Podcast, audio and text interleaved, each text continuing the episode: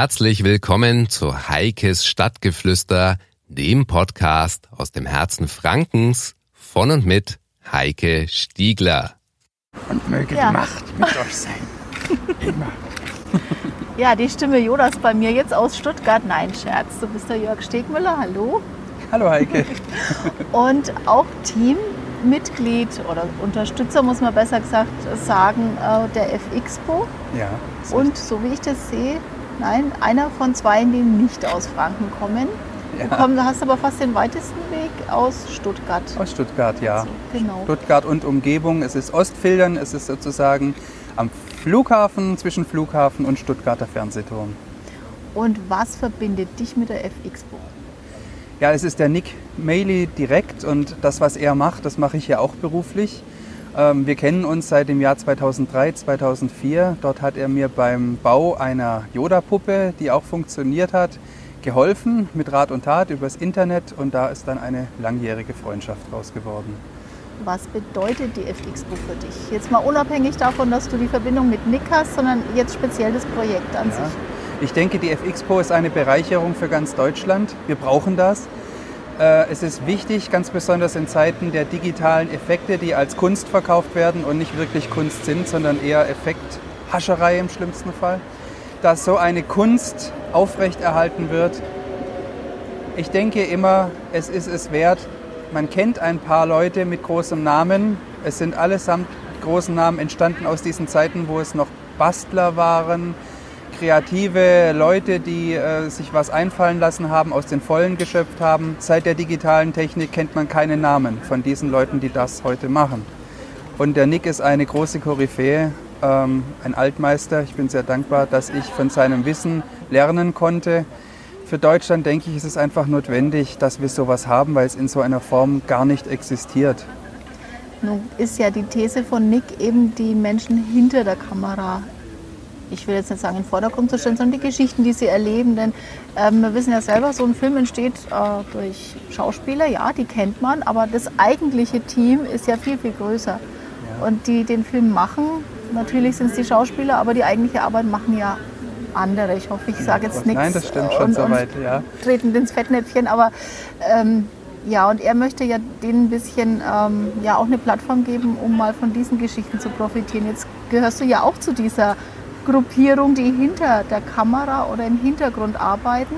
Ja, wir sind sozusagen die, die Menschen, die das ermöglicht, die, ermög die die Welt erschaffen oder die Illusion erschaffen, dass man die Schauspieler reinstellen kann.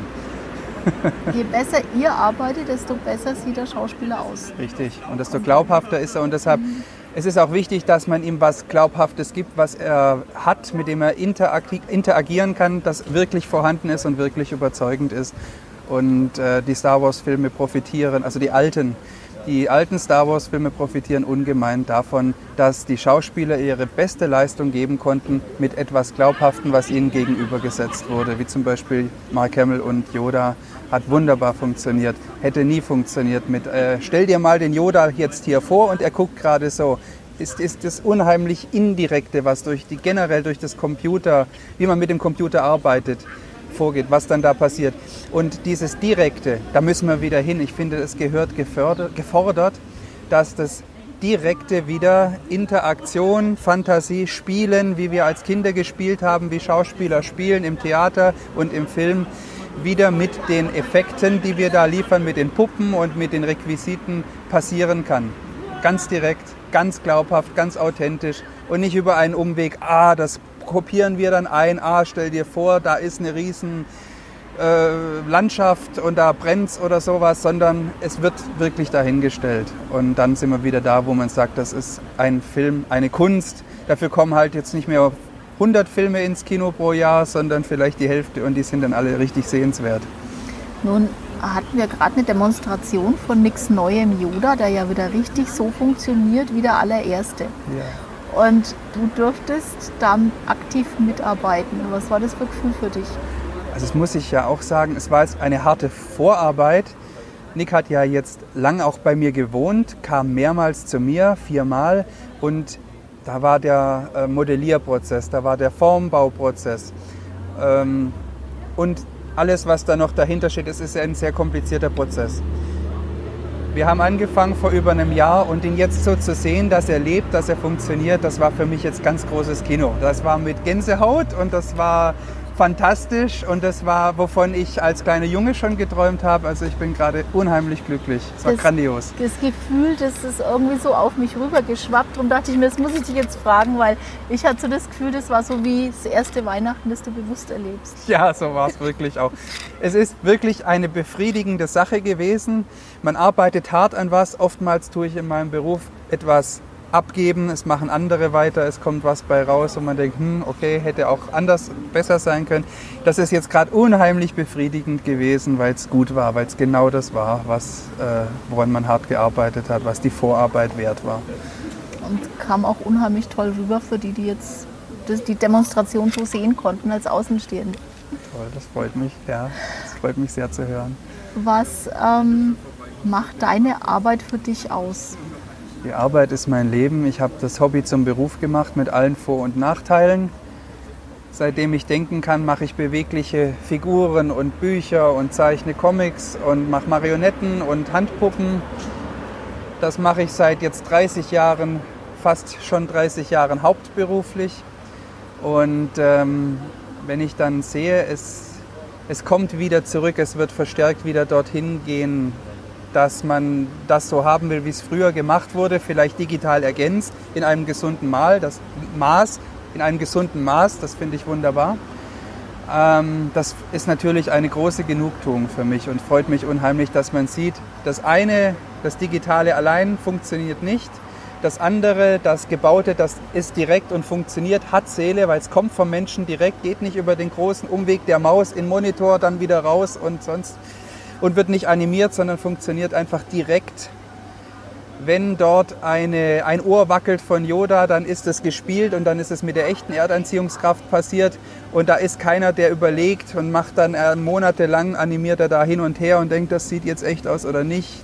Das sind so viele Faktoren, die äh, eine, ein Wesen real machen oder nicht real machen. Das kann man im Computer nur dann machen, wenn man jahrelang Zeit kriegt. Auf jeden Fall viel mehr Zeit, als man bekommt, um eine Industrieproduktion, eine Filmproduktion, wie sie heute gemacht wird bei den Blockbustern, auf die Reihe zu kriegen.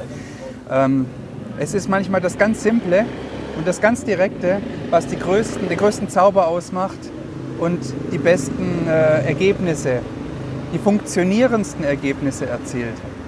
Die haben nämlich Seele und Seele brauchen wir. Mehr denn je. Das ist so ein Stichwort für mich für die nächste Frage. Du hast gesagt, du arbeitest äh, für die Schauspieler, versuchst die in das beste Licht quasi zu setzen. Wie eng musst du mit ihnen da zusammenarbeiten? Das kommt drauf an, das ist schon sehr direkt. Ich bin der, der Masken aufsetzt, ich bin der, der auch schminkt und Perücken aufsetzt, frisiert und äh, guckt, dass, dass das Beste aus dem Schauspieler rauskommt. Genau das, was gefordert ist. Macht man ihn älter, macht man ihn jünger, was gibt man ihm? Ähm, wie holt man die Schokoladenseiten raus? Man ist nahe am Schauspieler. Ähm, es ist eine sehr persönliche Sache, auch man kommt dem Schauspieler näher und auch wieder man interagiert ganz direkt mit Regisseur, Schauspieler. Es ist manchmal richtig intim und äh, ohne Umwege. Und das ist immer das Beste, wenn die Vision klar ist für alle. Müssen dich die Schauspieler ja lieben. Du sagtest, dass du die Schokoladenseiten herauskitzelst. Dann müssen die doch total begeistert sein, wenn sie wieder zu dir dürfen. Manchmal kitzle ich nicht die Schokoladenseiten heraus. Es kommt drauf an, wenn die ein Monster werden sollen oder ein Zombie oder was Schreckliches, dann hole ich auch das heraus. Es ist übrigens viel leichter, was hässlich zu machen, als was schön und liebevoll. Nun machst du ja nicht nur Maskenbildnerei, sondern man kann ja auch andere Werke von dir sehen. Wo sieht man denn was von dir?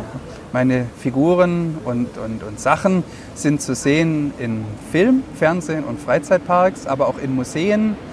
Ähm, es sind Exponate dabei, es sind bewegliche und unbewegliche Figuren, es sind aber auch Architekturmodelle oder Props, Ausstattung, meistens mit Funktionen. Meistens können die Sachen irgendwas. Sie können sich bewegen, sie können Geschichten erzählen, sie können ähm, aufgeklappt werden, es sind Schaumodelle dabei und für den, für den Filmbereich ähm, sind oftmals natürlich irgendwelche gefährlichen Gegenstände zu sehen, die aber alle weich und ungefährlich sind. Solche Dinge, also ganz breit, breites Spektrum. Größe keine äh, Grenzen gesetzt und auch für draußen und für drinnen, für den spontanen jetzigen Einsatz in einem Film oder für den Dauereinsatz für die nächsten 20, 30, 40 Jahre in einem Freizeitpark, wo eine Figur funktionieren muss. Das, das ist das Spektrum. Jetzt nochmal auf die F-Expo zurückzukommen. Wie ging es dir mit dem Team, die Zusammenarbeit? Wie, wie hat dich das animiert?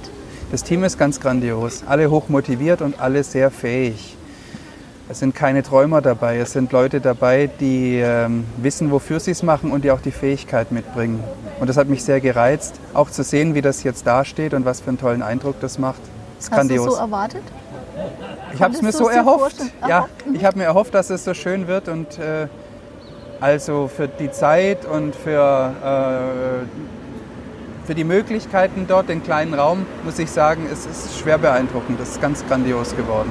Was wünschst du dir für äh, F-Expo? Ich wünsche mir, dass es ein Museum gibt.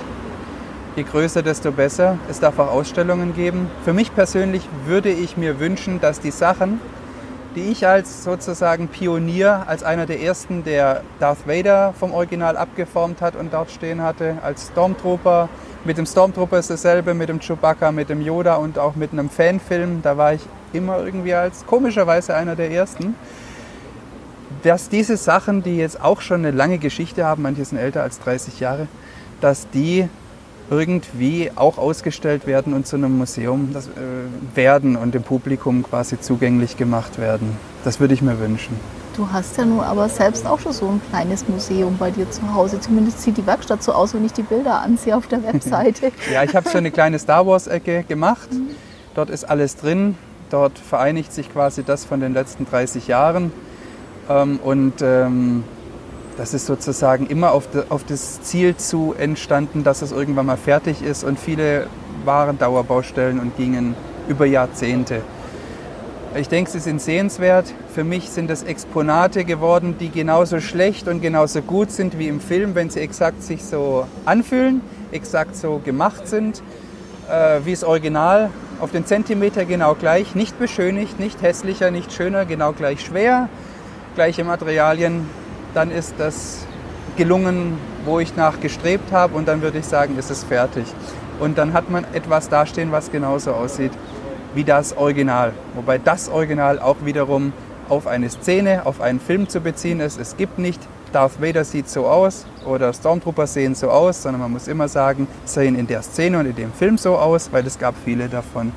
Und das ist letztendlich das, was, wo ich mich dann drauf konzentriert habe. Es ist ein, also ein Fachwissen dahinter über viele, viele Jahre entstanden, wo dann nachher, wo man sieht, das steht jetzt da und sieht genauso aus und ist genauso gemacht und ist ein Klon ist wie Kujau fälscht. So sieht das aus, genau gleich.